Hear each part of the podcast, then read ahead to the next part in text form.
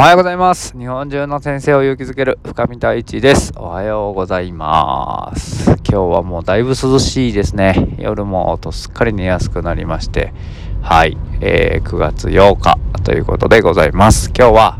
えー、愛と寄り添いがあれば最強という話をしていきます。よろしくお願いします。はい、愛と寄り添い、皆さんの中にお持ちでしょうか？えー、これは本当にね、どんな時にも使えるなというか、使えるというかもうなんか人間として根本だなってすごく思っていて、はい。えっ、ー、と、な、なんて言うんでしょうね。えー、例えば最近ファシリテーションについて深く学んだり人に伝えたりっていう機会をいただくんですけれども、えー、その時にもですねやっぱ愛と寄り添いってすごく大事なんですよね、えー、参加してくださってる方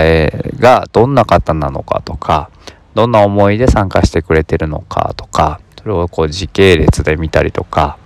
あと空間、えー、どんな家族とか環境にいるのかなみたいなことを見たりとかっていうことをこう分かった上でファシリするのと全然分かってない上でファシリするのでは全くこう意味合いが違ってくるなと思っていて、うん、そのためにもこう愛と寄り添いの気持ちで、えー、こうファシリをしたりとかあとなんかこう家族関係でもそうですよね。愛と寄り添いで昨日例えばうちの奥さんがですねワクチンを打ったんですよね。1回目を。で腕が痛い腕が痛いっていうふうに言っててああ、そうなんだって言って夜もなんか寝づらそうにしていて、えー、2回3回ね、こう、僕はあんまり夜1回寝ちゃうと起きないんですけど、なんか珍しく2、3回目が覚めたらそのために痛そうにしているので、あちょっと、ね、こうさすってあげようかなとか、ああ、大丈夫だよみたいな風に言ってあげようかなみたいな風に、えー、寄り添うとかね。で、あと一番下の息子が夜中ね、2時ぐらいかなわかんないんですけど、こうひょこひょこっとえー、僕らのベッドの方に来て、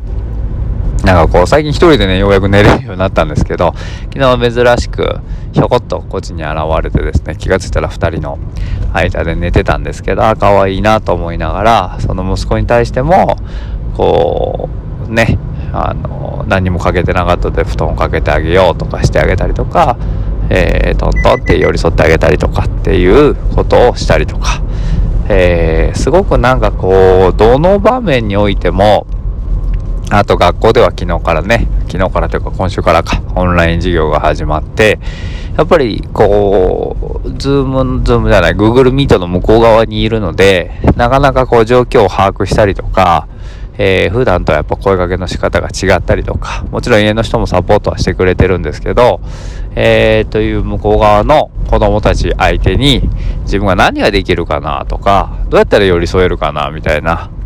で、例えばこう、眉間に芝が寄ってる子がいたら、まるまるくんどうしたの？って声をかけてみたりとか、大丈夫？とか、ここまでの説明で分かんなかったことある人とかですね。あと、例えば授業終わった時に、1時間目が終わった時に、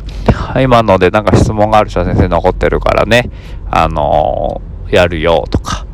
なんかそんな寄り添いもあるのかなって。で、その、えー、寄り添いの裏側にはやっぱ愛っていうものがあって、えー、みんなに対してこう何て言うのかな本当に真心で接したいなと思うからそういうことができたりとか。さすがに昨日6時間やったらまあ疲れますね。あのこちらもそうですし子供たちも本当に疲れていたのでちょっと今日は例えばねこの画面を見るのから離れる時間を取ろうかなとか、うん、そんなものも結構大事なのかなと思っていて、えー、それも愛と寄り添いだったりするわけですよね。であとは例えばコミュニケーション取るということも初めて会う方とのコミュニケーションだったりとかやっぱり自分に対してもそうですよね自分に対しても愛と寄り添いを持ってえー、自分に寄り添ってどういうことやって思うかもしれないですけど結構自分の心の声だったりとか自分のやりたいなっていう思いに対してあんまりこう寄り添えてないなっていう人も結構いるなと思いながら見ているんですよ。うん。なんかこう、なんていうのかな。うんと、はい。わかりますか？自分の心がこう発しているサインとかエネルギーとか、えー、そういうものを寄り添わずに無視して突っ走ってしまったりとか、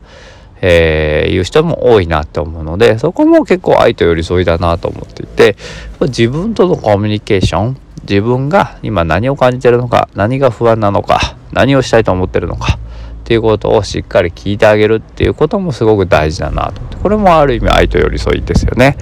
っていうものがあるとなんかいろんなことがスムーズに回っていくんじゃないのかなっていうお話でございました。はい。じゃあ今日皆さんは何を何に対して愛と寄り添いを持って接しようかなっていうものを1個思いついてこのヒマラヤをね聞いてくださった意味みたいなのを見つけてくださると僕はすごく嬉しいなと思いますし僕も逆にね、えー、愛と寄り添いっていう意味では何だろうな。あー何しようかな。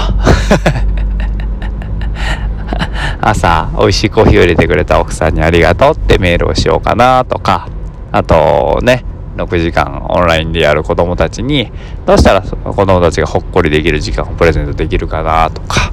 えー、いうことだったりとかあと外国人の先生たちもね、えー、一生懸命頑張ってくださってるのでそんな外国人の先生たちにもなんかこうありがとうっていう気持ちを伝えたりとかなんかそういったことでこうねやっていけたらいいなっていうふうに今は思っていますと。だからそういうのを例えば今日ね愛と寄り添いってことを知ったんであれば何か一つ行動を変えてみる。うん。っていうことをすると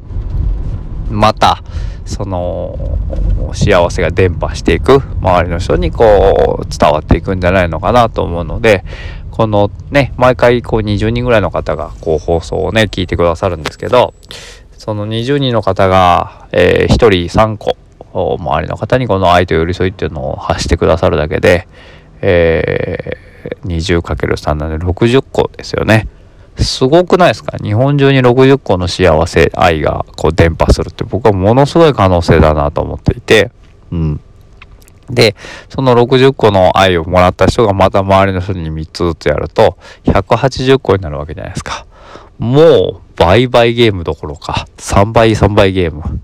になっていくのですごく、えー、なんかこう日本中がね笑顔で溢れたりとかああ俺愛されてんなーって感じる人が増えたりとかっていう風になっていくんじゃないのかなと思っております。なので皆さんも愛と寄り添いを忘れずに、えー、愛と寄り添いが最強ということを考えてやってくださるといいなと思っております。はい。またどんな愛と寄り添いがあったのか、えー、教えていただけると。そしたらね相手がこんな風になったよとかこんな変化があったよっていうのをまた聞けると僕もすごく嬉しいですし、えー、こういった放送を続けてる意味があるなと思いますので是非、えー、やってみてください。ということで水曜日、えぼちぼちやっていきましょう。See you next time. バイバイ